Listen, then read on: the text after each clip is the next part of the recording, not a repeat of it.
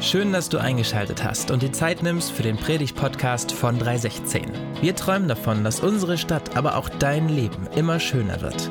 Egal wer du bist und wo auch immer du das gerade hörst, wir wünschen dir ganz viel Inspiration und den ein oder anderen Geistesblitz für deinen nächsten Schritt.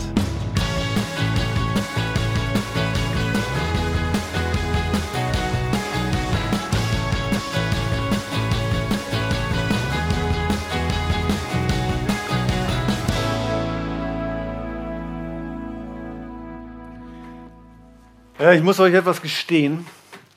Ja, ich hasse Unpünktlichkeit. Ich hasse es wie die Pest, ja, wenn Menschen unpünktlich sind.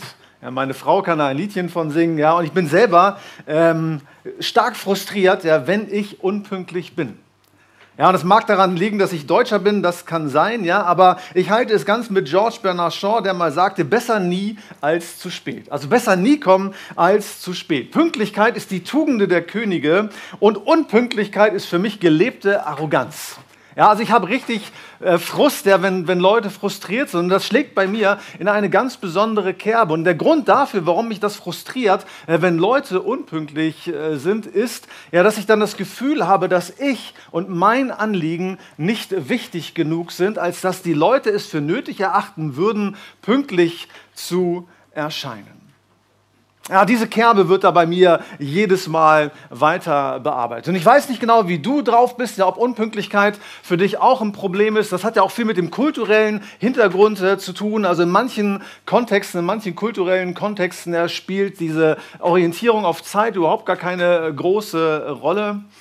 Aber ich kann mir vorstellen, dass egal, ja, ob du Pünktlichkeit äh, magst oder ob du selber unpünktlich bist oder ob das in deinem kulturellen Kontext keine Rolle spielt, wir alle in einem Boot sitzen, wenn einer auf sich warten lässt, wenn einer scheinbar unpünktlich ist und wenn einer nicht dann auftaucht, nicht das tut, was wir uns wünschen, was wir brauchen, nämlich Gott. Und damit herzlich willkommen in der Welt von Josef, von dem wir gerade gehört haben. Ich weiß nicht, ja, wie sehr Josef damals im Mittleren Osten, im Orient lebend, ja eine Betonung der Pünktlichkeit als Person irgendwie bevorzugt hat, aber ich kann mir vorstellen, dass er mega gefrustet war darüber, dass Gott ja scheinbar ja nicht eingegriffen hat und Gott scheinbar in seinem Leben ja nicht pünktlich genug das getan hat, ja, was Josef gebraucht hätte oder was er sich gewünscht hat. Ich glaube, für Josef war Gott ein Pathologe. Ja, schönen Gruß an alle Mediziner hier. Ihr kennt vielleicht, ähm, zumindest die Mediziner hier, den Unterschied zwischen einem Internisten, einem Chirurgen, einem Psychiater und einem Pathologen. Ja, kennt, ihr, kennt ihr das? Also, gebt fein Acht. Ja, der Internist hat Ahnung, kann aber nichts. Der Chirurg, da lachen die Mediziner, der Chirurg hat keine Ahnung, kann aber alles. Der Psychiater hat keine Ahnung und kann nichts, hat aber für alles Verständnis. Und der Pathologe, der weiß alles und der kann alles, aber der kommt leider immer zu spät. Ja, und wenn du vielleicht auch glaubst, ja, dass Gott Pathologe ist, ja, der alles kann, der alles weiß, aber leider immer viel zu spät kommt, ja, nicht auf dem Punkt ist, nicht pünktlich ist, ja, dann gib fein Acht ja, auf den zweiten Teil unserer Serie zu Beginn dieses Jahres, Frustschutz. Ja, und lass uns gemeinsam lernen etwas äh, von Josef. Lass uns etwas darüber erfahren, ja, welches Frustschutzmittel wir uns einverleiben, uns einflößen lassen können, ja, damit dieses Jahr ja nicht unter den Vorzeichen von Frustration und von Megafrust steht, sondern dass wir zuversichtlich in dieses neue Jahr hineingehen. Ja, Josef ist hier an einem absoluten Frustpunkt. Und ich glaube, wir haben so Punkte in unserem Leben, ja, die nichts anderes sind oder keine bessere Bezeichnung verdienen, als die Frustpunkte zu sein. Ja, die Geschichte, die wir gehört haben, diesen Ausschnitt ja, aus seinem Leben, diese Begebenheit, ja, sie berichtet von einem Frustpunkt, ja, von einem absoluten Frustpunkt, an, von einem Tiefpunkt. Die Geschichte von Josef beginnt eigentlich wie die Geschichte von vielen von uns, nämlich mit einem Traum. Ja, Josef hat einen Traum und er träumt in einer besonderen Art und Weise, aber letzten Endes, um eine lange Geschichte kurz zu machen, er träumt davon, an einflussreicher Stelle zu sein. Er träumt davon, ein Mandat zu haben. Er träumt davon, dass er an einer Stelle in der Gesellschaft sein wird, wo er maßgeblich Einfluss ausüben kann. Er macht den Fehler, dass er diesen Traum er seinen Brüdern erzählt und die fanden das so mittelwitzig, ja, und die hatten sowieso ein Klemmer damit, dass Josef das Lieblingskind ihres Vaters gewesen ist. Ja, und sie entscheiden sich kurzerhand oder über kurz oder lang, müsste man sagen, ja, diesen Josef loszuwerden. Einige wollten ihn töten, andere hatten dann doch äh, Barmherzigkeit mit ihm als Bruder. Und sie schmissen ihn in eine Zisterne, also in ein, in ein Loch. Und dann kommt ihnen die Idee, ja, als eine Karawane von Sklaventreibern dort vorbeikommt, ja, dass sie doch Josef in die Sklaverei verkaufen könnten. Gesagt, getan. Und sie verkaufen ihn an diese Händler und Josef wird sich dann irgendwann auf einem Sklavenmarkt wiederfinden. Und nach einiger Zeit, man weiß nicht genau nach welcher Zeit, das heißt dann irgendwann einige Zeit später, aber das nächste, was wir von Josef hören, ist er, dass er an dem Hofe oder an, in dem Haus von Potiphar, einem ranghohen Staatsdiener in Ägypten, sich wiedergefunden hat und hier als Sklave eingestellt wurde. Und weil er relativ äh, talentiert gewesen ist, ja, begibt es sich ja, dass er an oberster Stelle aller Sklaven im Hause Potiphars war und ähm, einiges bewegen konnte. Nicht schlecht könnte man denken, aber er war immer noch Sklave. Ja, aber er tat das, was man tat, was man tun musste. Er lebte ähm, vorbildlich einwandfrei, ja, bis die Frau von Potiphar ja, scharf auf ihn wurde und dachte, Mensch, der Josef, der ist von glücklicher Gesichtsbildung, wie wär's denn mit einem Stell dich ein? Ja, und Josef, ja, so wie man das kennt, er blieb aber eisern, er blieb hart, ja, und er machte alles richtig und er gab der Frau einen Korb nach dem anderen. Und was geschieht? Die Frau ist beleidigt, sagt zu ihrem Mann, der hat versucht, mich zu vergewaltigen. Potiphar ist sauer und Josef landet genau da, wo diese Geschichte hier, die wir gehört haben, einsetzt, nämlich im Gefängnis. Josef machte alles richtig. Er tat das, was Gott wohlgefällig war und als Dank dafür ja, landet er dann im Gefängnis. Also sein Traum in weiter Ferne, er ist Sklave und nicht nur das, sondern er ist hier im Knast. Und ich glaube, allein diese kurze Episode oder das, was ich hier schildere von Josef, gibt uns einen Einblick in unser Leben. Nicht, dass unsere Geschichte ähnlich ist, zumindest hoffe ich das für dich. Aber sie zeigt doch ja, dass unser Leben eben keine Erfolgsgeschichte an sich ist. Josef wird sich irgendwann wiederfinden als zweitmächtigster Mann ja, in der damaligen Supermacht Ägypten. Aber er ist kein Mann, der eine steile Karriere hingelegt hatte sondern sein Leben ja spricht Bände über das, was auch unser Leben uns immer wieder zu verstehen gibt, nämlich dass es unserem Leben die Aufs und Abs gibt. Ja, dass es diese Frustpunkte in unserem Leben gibt. Dass keine Geschichte, nicht dein und auch nicht meine, eine Geschichte ist da davon, dass wir permanent und stetig aufsteigen, dass wir von Erfolg zu Erfolg gehen würden, sondern unser Leben ist auch so eine Achterbahnfahrt. Ja, diese Erfahrung machte nicht nur Martin Semmelrogge, dessen Autobiografie ja genau diesen Namen trägt. Ja, das Leben ist wie eine Achterbahnfahrt, ja, sondern auch unser Leben gleicht manchmal so einer Achterbahnfahrt, ob wir das nun mögen oder nicht. Ja, eben war Josef noch der große Visionär und dann ein Sklave, eben noch der gefeierte Verwaltungsleiter im Hause Potiphas und jetzt der gefeuerte und verurteilte Kriminelle. Wir haben mit Frust in unserem Leben zu tun. Der Frust, er stellt sich immer dann ein, wenn wir etwas erhoffen ja, oder etwas planen und sich das, was wir geplant haben oder das, was wir erhofft haben, so nicht einstellt. Und damit ja, ist diese Erfahrung eine Erfahrung, die wir alle machen, über kurz oder lang. Und es ist gut, wenn wir es lernen, so eine Frustrationskompetenz zu entwickeln, damit wir in unserem Leben irgendwie gesund unterwegs bleiben können und dass wir nicht irgendwie versuchen, das zu kompensieren, weil wir letzten Endes auf Abwege geraten würden oder uns wundern, ja, warum wir ständig frustrierende Erlebnisse in unserem Leben machen. Das ist nun mal das Leben. Ja, das Leben ist kein Picknick, auch wenn mal die Sonne scheint. Und es ist auch kein Ponyhof, sondern unser Leben ist auch von solchen Frustpunkten ähm, markiert.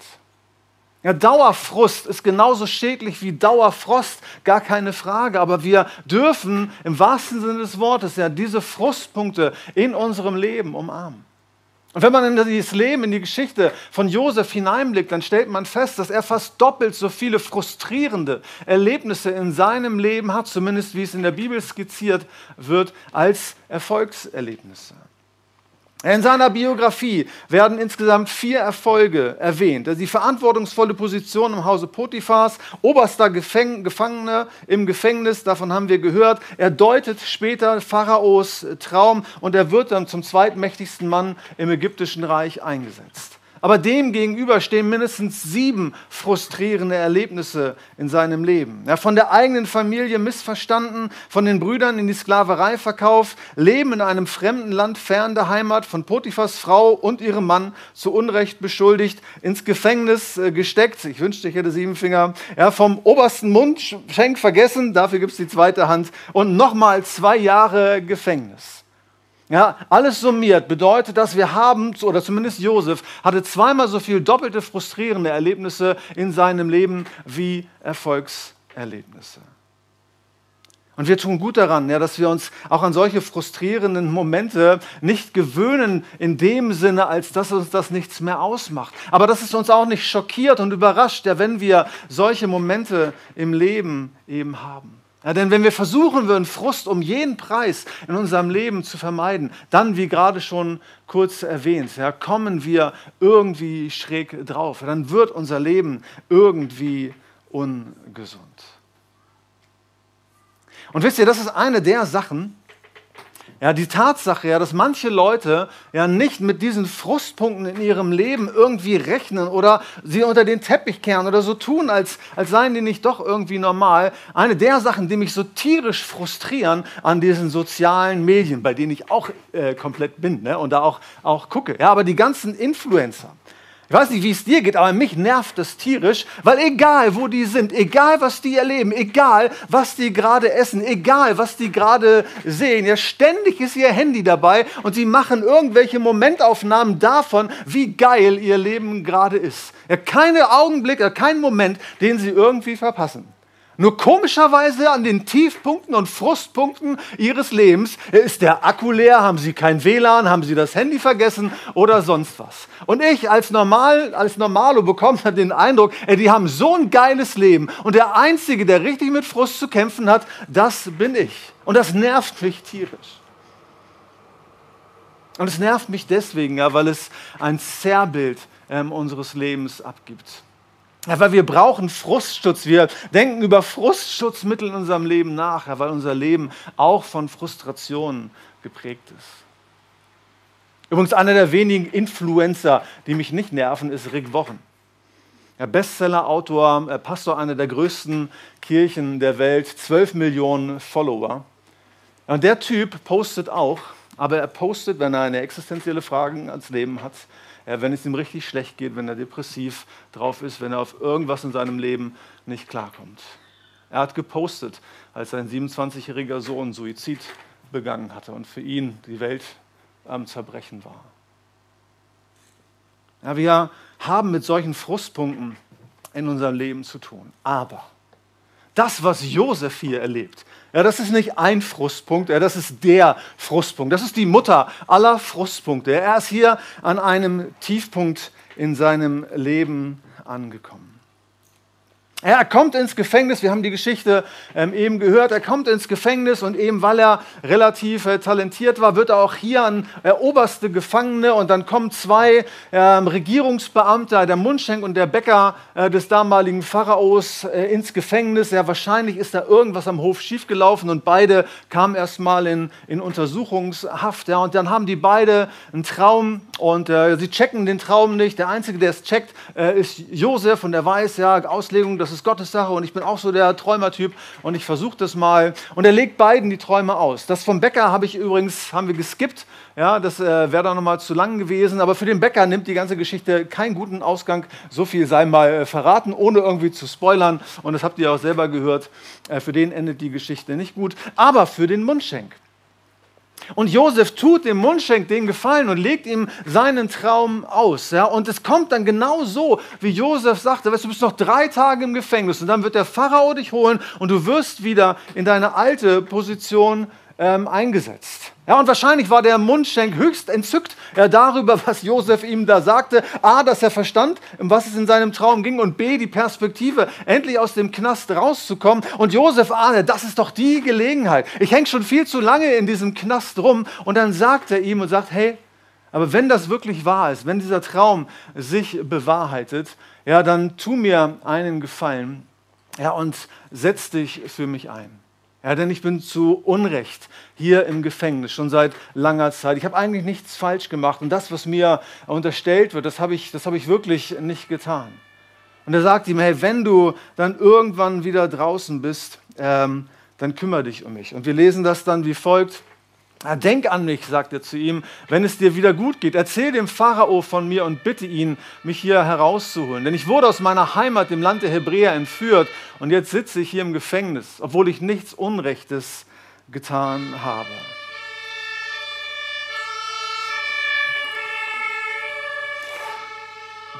Und dann kommt es so, wie es kam.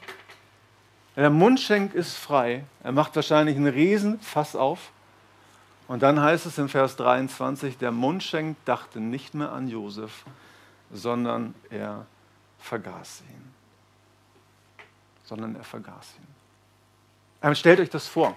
An dem Tag, ja, drei Tage nachdem Josef ihm den Traum ausgelegt hatte, kommt der Mundschenk frei. Und Josef fasst sein Glück äh, selber nicht. Ne? Der dachte, boah, der Mundschenk wird richtig beeindruckt sein und der wird sich sicherlich, der wird sich sicherlich an mich erinnern, der wird sicherlich für meine Freilassung äh, kämpfen. Ja, und an diesem Tag sagt Josef, Alexa, spiel I love my life. Er holt sein Erfolgs- und Dankbarkeitsjournal raus und sagt, ja, das ist der Tag schlechthin. Und er twitterte ja so gut wie frei. Aber der Mundschenk dachte nicht mehr an ihn, sondern er vergaß ihn. Ein absoluter Tiefpunkt. Ein absoluter Frustpunkt.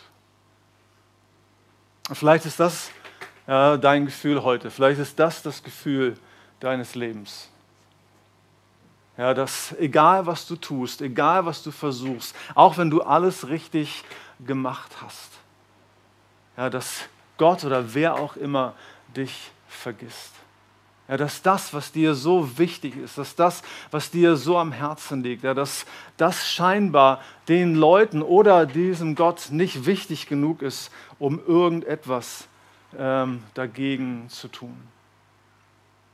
Vielleicht hast du gedacht, so wie Josef, hey, das ist die Gelegenheit. Ja, so close, so close irgendwie, dass es, dass es vorwärts geht, dass es weitergeht, ja, dass ich endlich frei komme, dass ich mich endlich frei strample. Wahrscheinlich hat Josef gedacht, er hat die Gelegenheit am Schopfe gepackt, der die Gott ihm gegeben hatte, mit dieser Gabe Träume zu deuten. Und dann war der Mundschenk da und er legt ihm das aus. Und er wird es dann doch vergessen. Und vielleicht ist das das Gefühl deines Lebens das Gefühl ja, dieser Season of Life, in der du gerade bist, an diesem Punkt, ja, dass äh, Gott und Menschen dich vergessen haben. Es wird nichts darüber gesagt, ja, ob Josef in dieser Zeit betete und schon gar nicht, was die Inhalte seiner Gebete waren. Aber wenn er gebetet hat, dann ging es wahrscheinlich schon so in die Richtung, Gott, wo bist du? Warum hilfst du mir nicht? Warum kümmert es dich nicht, wie es, wie es mir geht? Vielleicht geht es dir ganz anders. Ja, vielleicht brauchst du kein, Frust, Frust, kein Frustschutzmittel, äh, weil es ist nicht so frostig gerade. Es ist alles easy, alles locker. Und es ist schön. Aber wir beide sind lang genug auf der Welt, um zu wissen, ja, dass deine Frustpunkte wahrscheinlich irgendwann auch kommen. Ja, dass dein Mundschenk dich dann vielleicht auch mal vergisst. Das kann irgendwann dein Beziehungsstatus sein, dein Kontoauszug, die Diagnose vom Arzt, ein städtischer Bescheid oder auch die Angst davor, dass die Angst zurück in dein Leben kommt. Und wenn das dein Frustpunkt ist, wenn dieser Frustpunkt kommt, ja, dann kommt jetzt das Frustschutzmittel schlechthin. Die Geschichte Josefs, nämlich Gott kommt nicht zu spät. Gott kommt nicht zu spät. Das Frustschutzmittel, ja, das wir uns heute unverdünnt, pur ja, einflößen, ja, ist Gott kommt nicht zu spät. Was auch immer der Frustpunkt in deinem Leben momentan ist, was immer der Frustpunkt ist, ja, über den du in deinem Leben noch stolpern wirst, ja, Gott kommt nicht zu spät. Ja, lies es von mir aus von meinen Lippen ab. Ja, Gott kommt nicht zu spät. Gott wird nicht zu spät in dein Leben kommen. Er kam nicht zu spät in das Leben von Josef. In dieser Zeit, wo alles danach aussah, dass Gott wirklich zu spät kommt, in dieser Situation, wo Josef nur glauben konnte, Gott und die ganze Welt hat ihn vergessen, ist es doch Gott, der in Erscheinung tritt, der auftaucht auf dieser Bühne des Lebens und der zur genau richtigen Zeit genau das Richtige tut. Ja, denn hier, was wir im Predigtext gehört haben, ja, da endet zwar das Kapitel, der Predigtext endet, äh, endet, aber die Geschichte von Josef endet eben nicht. Im nächsten Vers, in 1. Mose 41, heißt es in Vers 1, zwei Jahre später, zwei Jahre später hatte der Pharao einen Traum. Zwei Jahre später hatte der Pharao einen Traum. Ja, es ging zwei Jahre so weiter, wie es angefangen hatte. Aber zwei Jahre später hatte der Pharao einen Traum. Und er träumte, der Pharao träumte unter anderem von sieben mageren und hässlichen Kühen und er träumte von sieben schönen und fetten Kühen und träumte noch so andere wirre Sachen. Ja, wirr ja, für all die, ja, die diesen Traum eben hörten. Ja, der Pharao checkte mal wieder nicht, um was soll es in diesem Traum gehen. Ja, diese Supermacht Ägypten ja, mit all den Hellsehern und den ganzen spirituellen Typen ja, äh, lassen nichts unversucht, ja, um alle Leute zu versammeln. Die kommen zum Pharao und keiner weiß, um was es geht. Und dann heißt es ja, dass der Mundschenk ja, auf einmal ja, fiel es ihm dann ein, sagte, ah, äh, ungedeutete Träume, äh, da war doch was. Ja, die Bimmel springt an äh, beim Mundschenk und er sagt zu dem Pharao, hey, auch wenn dir keiner helfen kann, äh, ich sage das ungern, sagt der Mundschenk, aber weißt du noch, damals vor zwei Jahren, als äh, ich da in Untersuchungshaft äh, saß, ja, da war so ein junger Hebräer und der, ich hatte auch einen Traum und der hat mir meinen Traum gedeutet und es kam genau so, äh, wie, wie er gesagt hatte, was der Traum bedeutete. Und natürlich, der Pharao total motiviert, lässt äh, dann Josef aus dem Gefängnis kommt. Er erzählt ihm den Traum. Josef erzählt ihm, was dieser Traum bedeutet, nämlich, dass Gott dem Pharao zu verstehen gegeben hat, dass eine siebenjährige Dürreperiode über die ganze Erde, die ganze damalige bekannte Welt hereinbrechen äh, würde. Aber zuvor gäbe es sieben fette Jahre, Jahre des Wohlstands und des Überflusses. Und Josef sagt zum Pharao: Gott sagt dir folgendes, Pharao, er sorge in diesen sieben Jahren vor, er spare so viel wie du kannst, ja, damit dein Volk und die umliegenden umliegenden Völker in dieser Dürreperiode nicht verrecken, nicht ums Leben kommen, sondern der Fortbestand äh, gesichert ist. Und natürlich sagt der Pharao, nachdem er das gehört hatte, Josef, ja, du bist, äh, du bist mein Mann, ja, du bist der Best Fit ja, für diese Position und er setzt ihn ein. Und in einem Nu, und das ist der Punkt, in einem Nu, eben noch Knastbruder, ja, kommt Gott in diese Situation, indem er den Mundschenk an das erinnert, was gewesen ist. Und äh, Josef wird von einem Augenblick vom Knastbruder zum zweiten mächtigsten Mann der damaligen Supermacht ähm, Ägypten. Und das heißt, Gott hat Josef nicht vergessen. Und das heißt auch, Gott hat dich nicht vergessen. Ja, wenn du denkst, ja, dass sich keiner um dich schert, wenn du denkst, du hast wieder mal eine Gelegenheit äh, nicht am Schopfe gepackt, ja, du hast es wieder mal verkackt, ja, du hast wieder mal verpeilt, die Situation, wenn du wieder mal denkst, hier wiederholt sich Geschichte und ich bin wieder der, ja, der es irgendwie nicht gebacken bekommt, ja, dann ist es Gott, der zum goldrichtigen Moment ja, in dein Leben eingreifen möchte, in deine Situation eingreift und dafür sorgt, dass weder er noch sonst irgendwer ähm, zu spät kommt. Ja, Gott kommt nicht zu spät. Auch wenn zwei Jahre eine lange Zeit ist. Ja, aber Gott kommt nicht zu spät. Ich hätte zu gern ähm, ein Gesprächsprotokoll, ein Gedächtnisprotokoll gelesen ja, von der ersten Begegnung Josefs mit dem Mundschenk. Denn ja, der Mundschenk wurde ja wieder in seine Position eingesetzt. Ja, das heißt, er war immer noch dabei, dem König den Wein zu servieren und den, den zu kosten. Und auf einmal war Josef kein Gefangener mehr, sondern wer war im, im Hofstaat äh, des Königs und er war der zweitmächtigste Mann. Und ich kann mir nicht vorstellen, dass die beiden sich nicht irgendwann mal äh, begegnet sind. Oder insbesondere die, von der ersten Begegnung hätte ich zu gern erfahren, äh, was Josef äh, gesagt hat. Also wenn ich Josef gewesen wäre und ich dem Mundschenk begegnet wäre, ich sage, ey du Penner, ja, ey du Penner, ne? Sag mal, merkst du es noch? Weißt du, ich rette dir den Hintern, ja? Ich bitte dich um einen klitzekleinen Gefallen, ja, dass du mich nicht äh, vergisst. Und du Vollhonk vergisst mich? Aber was hast du gedacht, als der neue Bäcker jeden Tag frisches Brot gebacken hat für den Pharao? Ja, als du gesehen hast, ja, dass es dem Bäcker nicht so gut ergangen ist äh, wie dir. Ja, hast du nicht ein einziges Mal an mich gedacht? Aber was wäre, ja, wenn der Mundschenk nicht so ein Penner gewesen wäre? Was wäre gewesen, wenn er nicht sein Versprechen ähm, gebrochen hätte? Ohne jede Frage, Josef wäre zwei Jahre früher frei gewesen. Keine Frage, oder? Er wäre frei äh, gewesen. Er hätte nicht noch zwei Jahre im Gefängnis äh, rumhängen müssen. Er wäre wahrscheinlich früher rehabilitiert äh, gewesen. Aber was noch? Was wäre noch gewesen? Was wäre noch besser gewesen? Nichts. Nichts. Josef wäre höchstwahrscheinlich in der Versenkung äh, verschwunden. Er wäre nie und nimmer an den Hof des Pharaos äh, gekommen. Er hätte nie und nimmer von diesem Traum gehört. Er hätte nie und nimmer diesen Traum ausgelegt. Der Pharao wäre nie und nimmer auf die Idee gekommen, Josef zum zweitmächtigsten Mann in Ägypten zu machen. Und außerdem, ja, bedingt durch diese Tatsache und die dann einsetzende Hungerperiode, ja, begab es sich, so erzählt es die Bibel dann weiter, ja, dass auch der Vater von Josef und seine Brüder an Hunger litten. Und sie haben dann überlegt, ja, wir gehen nach Ägypten, weil es dort eben Brot in Hülle und Fülle gibt. Und so kommt es zu der Begegnung ja, zwischen Josef und seinen Brüdern.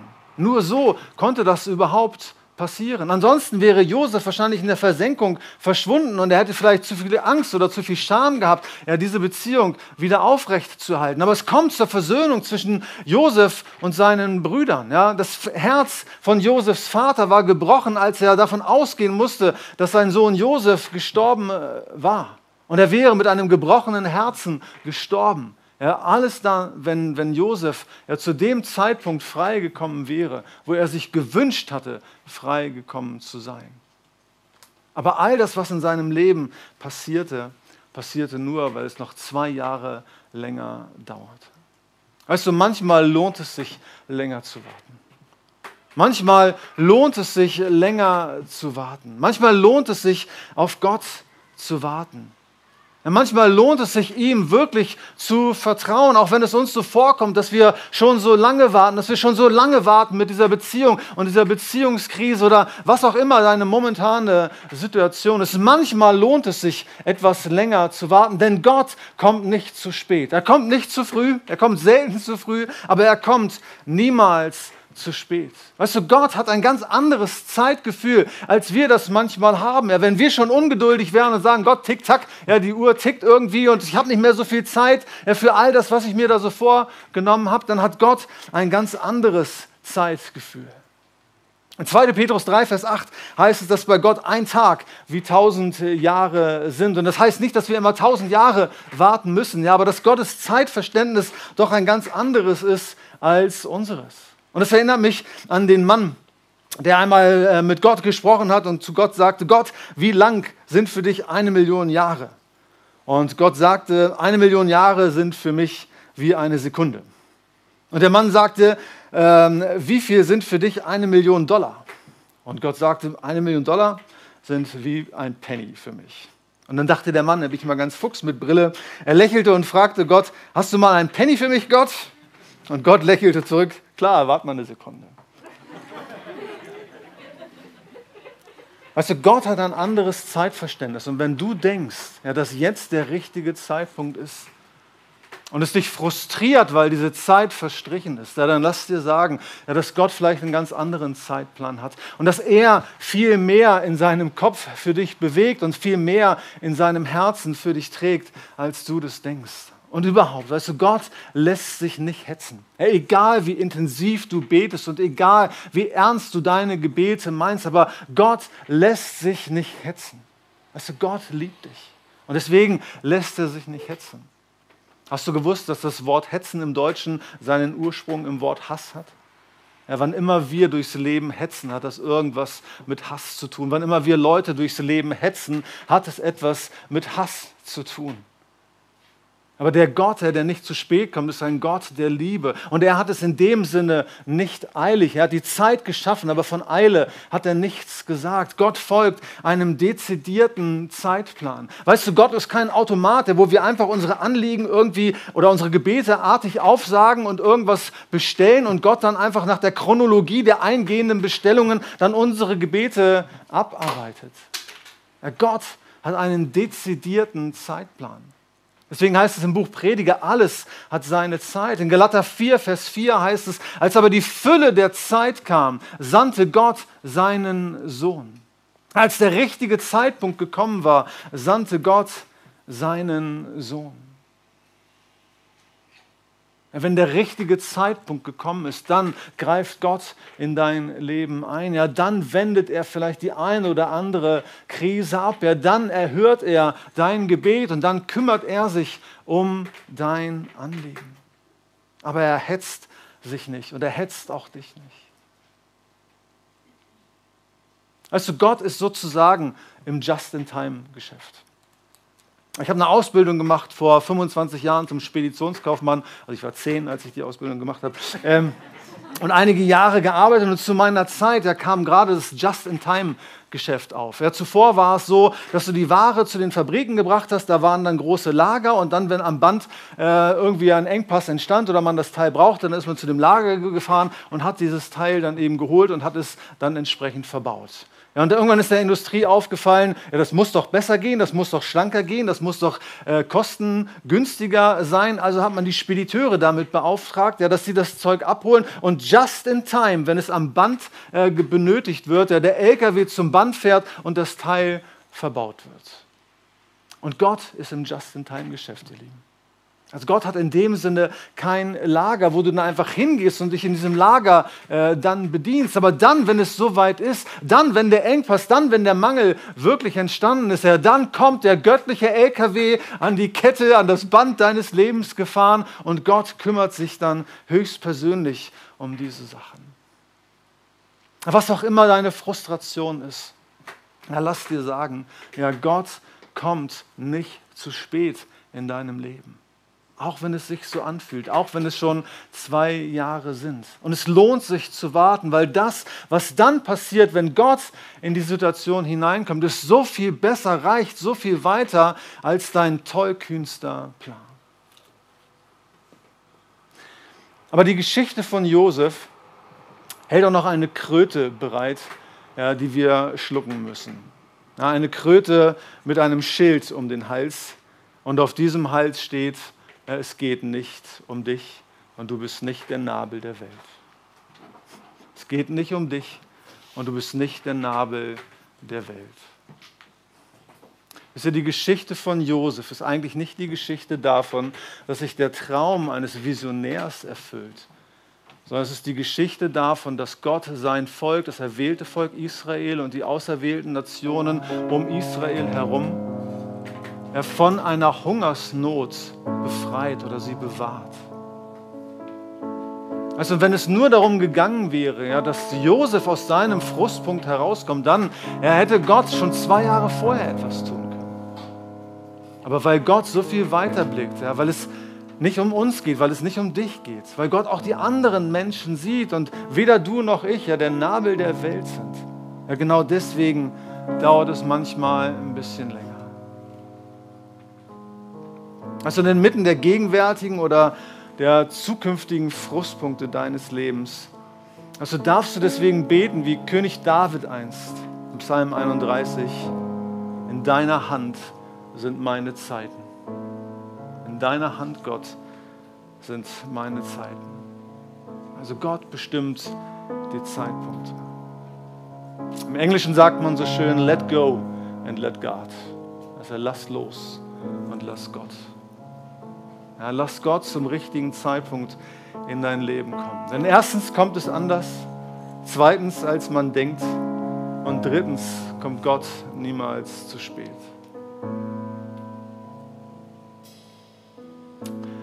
Irgendwie sind wir ja im Vorteil gegenüber von Josef, oder?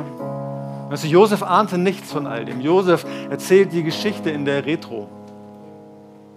Ja, und wir ja, können an diesem Punkt ja, dieses Frustschutzmittel tanken, ja, weil wir von dieser Begegnung der Geschichte Gottes mit Josef wissen, ja, dass Gott niemals zu spät kommt.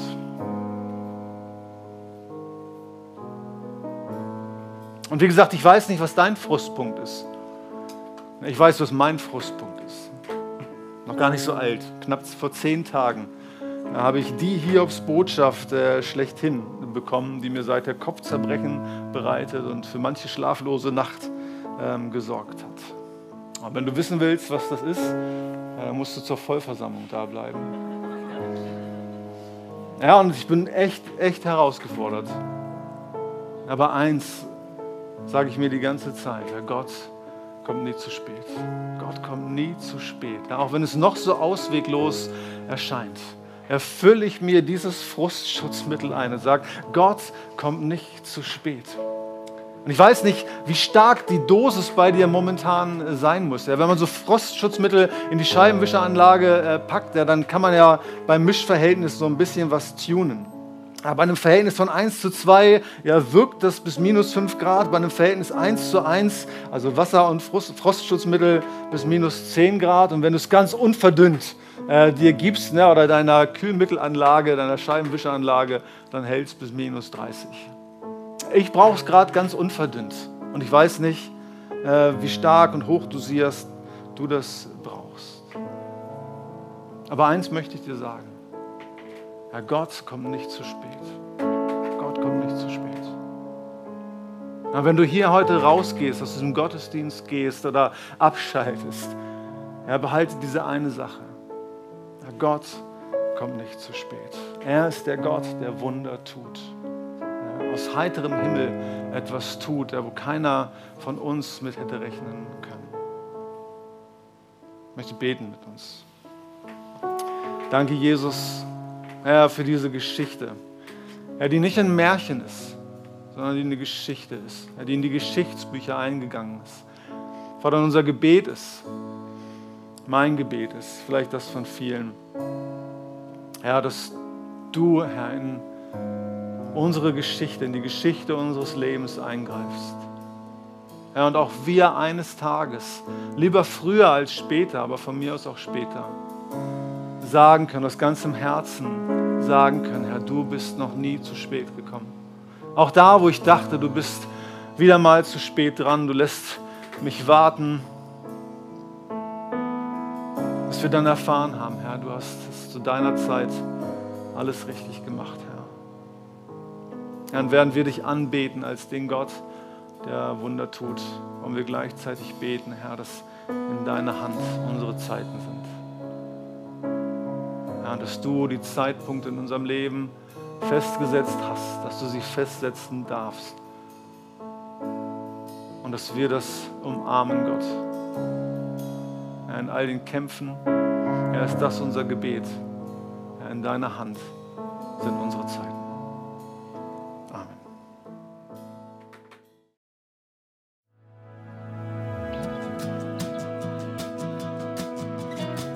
Vielen Dank fürs Zuhören.